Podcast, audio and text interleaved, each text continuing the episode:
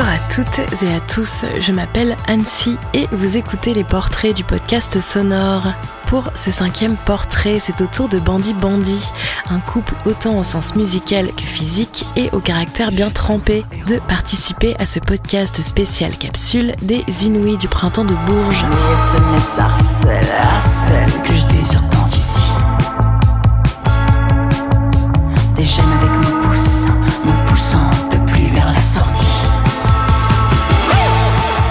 Échappé à personne, mais Bandy Bandy semble projeter dans un imaginaire commun le fantasme de nombreuses figures outsiders avec difficile de passer à côté, celle des couples explosifs et torturés de True Romance à Sailor et Lula, ainsi qu'une pléthore d'autres références essentiellement rock et cinématographiques ce n'est pas sans fondement, car les deux protagonistes de Bandy Bandy se complètent l'un et l'autre sur plusieurs points, de leur voix intense entremêlée à des guitares saturées et psychédéliques, à leurs clips dont s'émanent des côtés cinéphiles, notamment à la Only Lovers Left Alive de Jim Jarmusch ou Natural Born Killers de Tarantino rencontre avec Maeva et Hugo, deux artistes de notre époque à l'énergie musicale intense et à la personnalité sans faux filtre. Le cran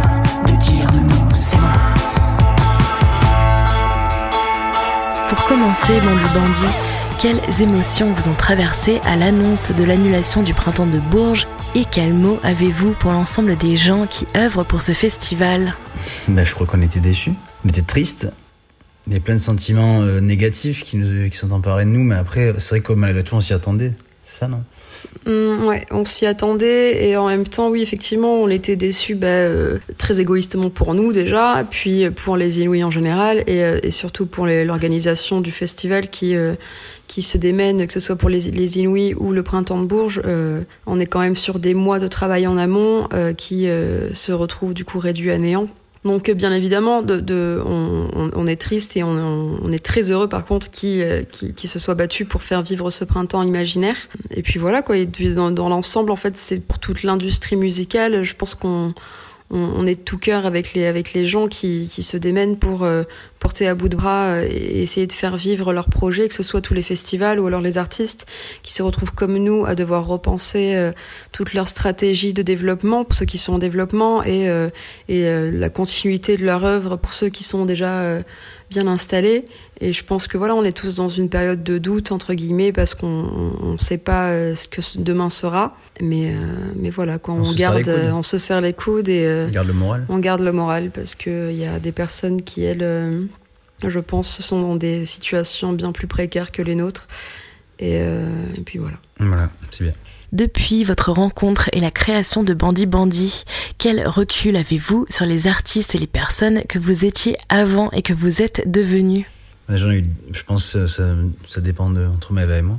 Bah, déjà, toi, tu Ben veux non, vas-y, commence. Ok, ben moi, euh, donc j'avais un ancien projet avant, j'avais un autre projet de rock euh, qui s'appelle Cursed. Et euh, c'est vrai que j'ai pas, j'ai pas eu la de, de changer vu que je, je suis encore musicien, euh, j'écris de la musique. euh, euh, la, seule, la seule chose qui a changé, c'est effectivement l'intérêt qu'il y a pour Bandy Bandy que je n'avais pas auparavant. Et euh, artistiquement, je me sens plus complet, je sais plus où je veux aller, je, je me sens, j'ai l'impression d'être, de m'être trouvé, on va dire. Et après, j'ai pas vraiment de bouleversement négatif.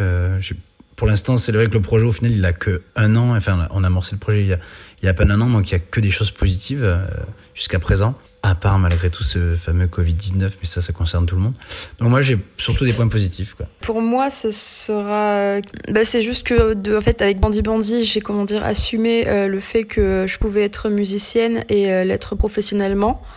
C'est-à-dire qu'en fait, j'ai commencé la musique très tôt, à partir de l'âge de 8 ans, et j'ai jamais eu dans l'idée de me professionnaliser, je dirais, c'est plutôt rester un passe-temps et, euh, et, et puis voilà. En fait, mon père a lui toujours rêvé de cette euh, de cette carrière euh, pour moi.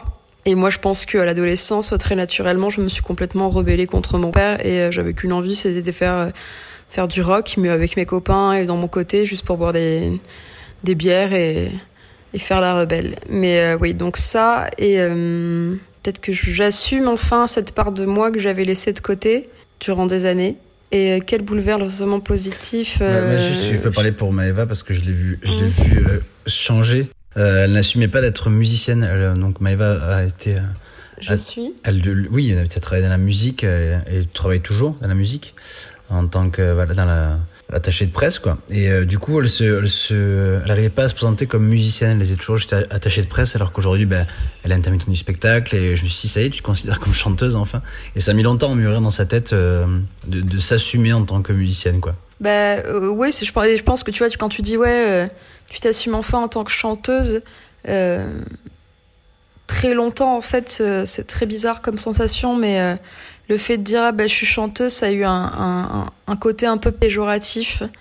Je sais pas si c'est par euh, par rapport au effectivement ce truc un peu patriarcal qui a fait que euh, toujours la chanteuse ah t'es la chanteuse. Tu ce truc euh, les gens qui donnaient à ce nom-là quelque chose de péjoratif alors que ça l'est absolument pas et que je me considère maintenant plus j'ai j'ai un peu appris de comment dire hmm, j'ai dompté mes peurs et je suis plus front girl que la chanteuse, tu vois ou pas Tu vois ce truc un peu que les gens. Euh, c'est devenu péjoratif ce terme-là alors qu'il n'est absolument pas. Tu, l'as eu toi, cette vision, et nous autour de toi, non, tu vois Oui, oui, bien sûr. Toute seule.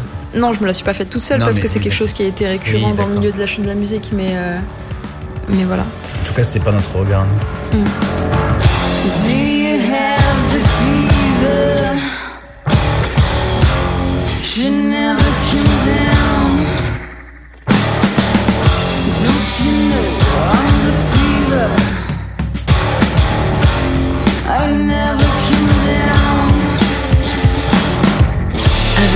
La reconnaissance de votre projet, dans quelle image ou quel concept ne souhaitez-vous pas que les médias ou autres vous enferment malgré vous sur la durée euh, Oui, ça fait très plaisir d'avoir tous ces retours positifs euh, des médias. C'est clair qu'on on hallucine toujours autant euh, d'avoir des, autant d'éloges et tout ça. Et Sur une première année d'existence, c'est assez dingue. Et on remercie d'ailleurs nos attachés de presse, Karine et Anne-Laure, du travail incroyable qu'elles font depuis, depuis un an. C'est assez fou concernant les euh, l'image dans la, ou le concept en fait euh, tout ce qui a été dit aujourd'hui c'est euh, un peu les Bonnie and Clyde mais ça c'est nous qui avons lancé le truc donc ça serait pas malgré nous. tout est assumé la rencontre sur Tinder on nous en parle énormément mais en même temps c'est notre histoire, notre histoire. euh, et c'est ce qui fait que le groupe est là aujourd'hui. Donc euh, on va pas commencer à, se plaindre de euh, cette chose. On nous considère comme un groupe de rock, effectivement, c'est ce mm. qu'on voulait aussi. En fait, on assume tout. Après, peut-être que si, voilà, dans 15 ans, le groupe existe toujours et qu'on est dans un niveau un peu plus élevé. Et qu'on nous parle encore de Tinder. Et qu'on nous parle un peu de Tinder. et effectivement, peut-être qu'à la limite, ça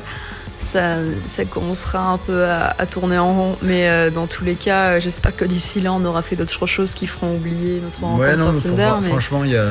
Mais c'est ok quoi. En général, euh, enfin, on n'a on a pas. Il n'y a que du positif quoi. Y a pas de, on se sent pas enfermé quelque part, pas du tout. Non, du tout.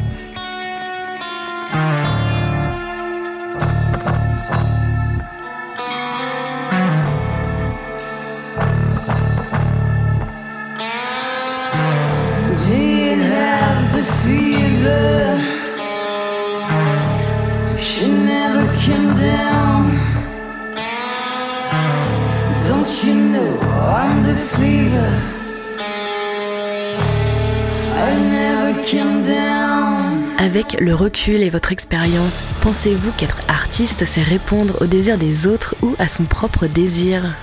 Hmm. Hmm. Moi, je pense que c'est un sens pilote, c'est-à-dire que il faut, il faut, il faut d'abord son propre désir, c'est-à-dire il faut qu'on soit fier de soi et pour, euh, pour ensuite convaincre les autres. Et euh, je pense que c'est un ping-pong comme ça, donc c'est un peu des deux, quoi, à mon sens. Ouais, mais après, on fait pas de la musique pour plaire aux autres. Enfin, je sais pas. Bah, Non, justement, c'est je me dis que si, si, je fais quelque chose dont je suis très fier, donc je l'assume à 100%, et euh, j'invite les autres à, j'invite les autres à venir dans ce dans ce délire avec moi quoi avec nous et euh, du coup euh, soit ça passe soit ça casse mais voilà je pense que c'est un ping pong et quand les gens te le rendent en tout cas en live c'est comme ça que c'est très c'est très enfin ça se passe vraiment comme ça en live les gens te le rendent instantanément, et du coup voilà c'est un ping pong comme ça constant. Bon voilà pour moi ce sera un petit peu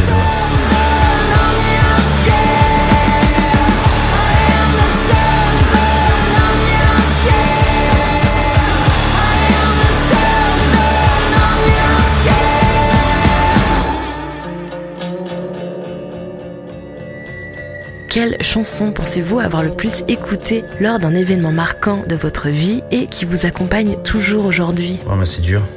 Euh, bah, moi, je vais commencer ce que je sais Vas-y. déjà. Vas-y. Moi, je pense que c'est euh, pas une chanson, mais plutôt un artiste, enfin deux artistes. Ce serait Edith Piaf.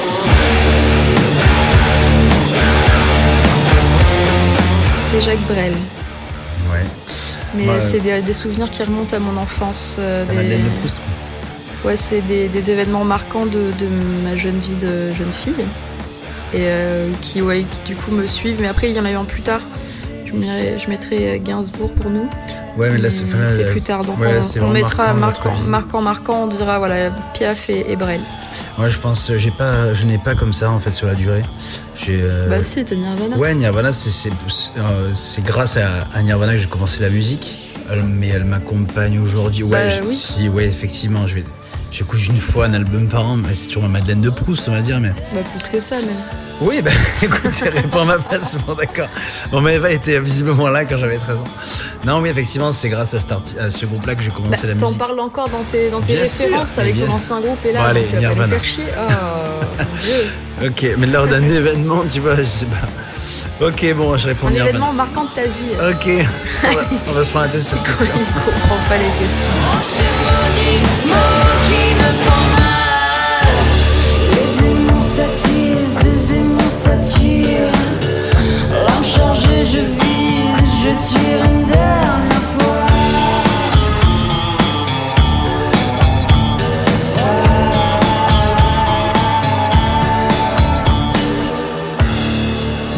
Film souhaiteriez-vous composer la soundtrack pour un ciné-concert? Euh, effectivement, quand on a, on a réfléchi à, à- à l'idée Bandy Bandy, avant même qu'on qu'on compose réellement quelque chose, euh, avec Hugo, on s'était mis autour d'une table avec une feuille blanche et un stylo, et on s'était dit, bon, euh, on veut que notre groupe ressemble à quoi? Brainstorming. Voilà, en mode brainstorming, quelles influences, quelles images. Et en fait, ce qui en est sorti très naturellement et, euh, et en premier, c'est des films. Euh, des films comme euh, Natural Born Killers, Moi j'avais Sailor Alula. Sailor and Lula aussi de David Lynch. Il y avait euh, Pulp Fiction. Donc, et en fait, à chaque fois, voilà, ce qui était mis en avant, c'était un duo un peu zinzin, Déjanté, mais en même temps, ce côté, je sais pas. un peu bandit ouais, aussi. attachant, un peu. L'amour, l'amour, l'amour, passion. ouais, le, passi- le Le- passionnel. Le, le groupe, euh, le duo à la mort, euh, un truc un peu, un peu noir, un peu fou. Ce qui nous ressemble en fait, simplement. Qui- C'est vrai qu'avec ouais, Maëva, quand, la on nuit, les néons, tout ça, tout ça. Quoi. quand on s'est rencontré avec Maëva au tout début, donc euh, sur Tinder, c'est vrai qu'on faisait des soirées où on se, met- on se mettait, on se mettait des races, quoi. Mm. on n'était pas très sains, quoi. On n'était pas très sain et, euh, Ni d'esprit, ni de corps. et on se faisait du mal aussi. Puis il y avait un petit peu, voilà, on se retrouvait sur ces, ces duos-là et effectivement, là, composer la soundtrack de ce genre de film, comme tu as cité, c'est complètement crédible, je pense, avec la musique qu'on propose aujourd'hui. quoi. carrément cool. Donc ouais, ouais, ouais, euh, Sailor Lula. euh, Mais euh, ouais, c'est pour ça que d'ailleurs, à l'avenir, on va essayer avec nos, nos clips de faire des, des mini, euh, des mini films, quoi. Enfin, On a pour idée ouais, de- d'aller un peu dans nos clips euh, avec ce genre d'idée-là. ouais. voilà. Donc, euh, bien vu. Elle était comment votre chambre d'adolescent et d'adolescente? Et en quoi celle-ci a-t-elle pu jouer sur les artistes que vous êtes devenus? Ouais, Mais voilà, c'est- ben, tout à l'heure je parlais de Nirvana, ben, clairement j'avais 18 posters de Nirvana et de Kurt Cobain et de guitares aussi que je découpais sur des magazines, euh, voilà. Moi ça ressemblait à ça, Enfin, c'était assez classique, hein. j'avais les cheveux longs gras, tous mes jeans troués et, ma, et mes murs tapissés de, de Nirvana, euh, j'avais quoi d'autre Queen of the Stone Age, je me rappelle. Ah ouais, déjà Ouais, j'ai toujours été fan de. Queen of the Stone Age. Et ouais, voilà, voilà j'étais un petit, un petit grunge, voilà. Ouais, euh, bon, pour moi, non. Ça. euh, non. Ça, ça, ça joue pas sur l'artiste que je suis devenue aujourd'hui. Toi c'est plutôt Parce Hotel. que moi, c'était Tokyo Hotel à mort. Et après, il y avait les Jonas Brothers. Et j'étais très Disney Channel aussi. Donc, tous les Demi Lovato, et les Cyrus, tout ça, tout ça. Donc, euh, non. Mais. Il y euh, a peut-être mais une part de toi au fond, je suis persuadé. Une part de moi émo, ouais, sans doute, mais euh, mais non, non, non, non. J'adore hein, réécouter ces- ces- cet album, euh, mais non, non, non. C'est ça reste où c'est, c'est très bien comme ça. Mais voilà, c'est fini. Yes. Merci beaucoup. Merci beaucoup. Ciao, ciao.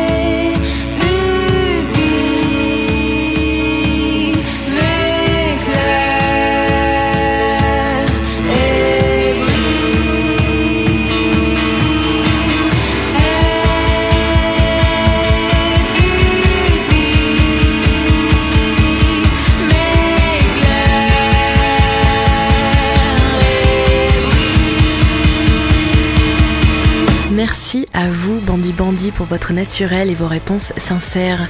Leurs 5 titres éponymes Bandit Bandit est bien évidemment toujours disponible à l'écoute dans les liens prévus à cet effet dans la description.